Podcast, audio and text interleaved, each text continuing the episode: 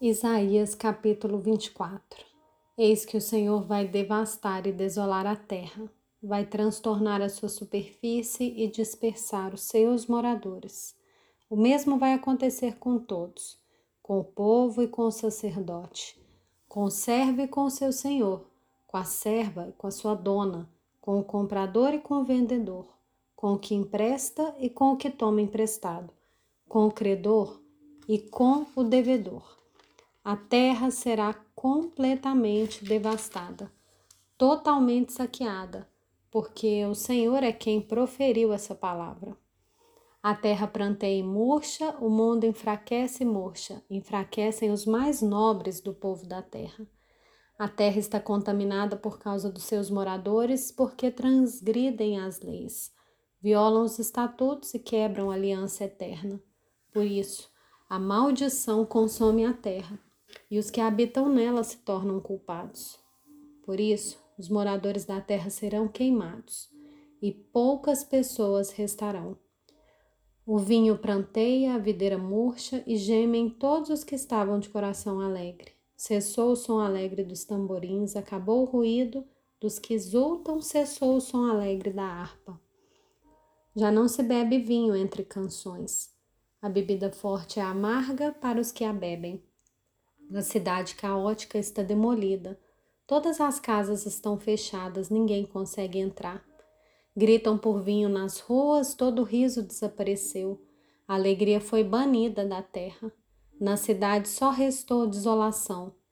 Desolação, e o portão está em pedaços. O que acontecerá na terra no meio dos povos é como sacudir da oliveira no tempo da colheita e o rebuscar das parreiras depois de acabada a vindima.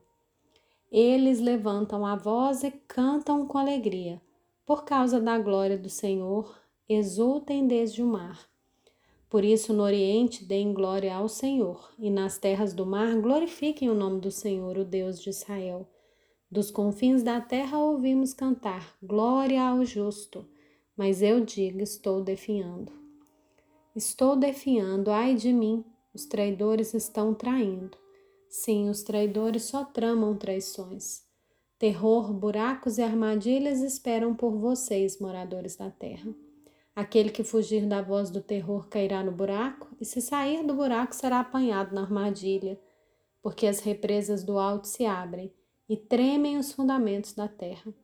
A terra será totalmente quebrada, a terra ficará completamente despedaçada a terra será violentamente sacudida.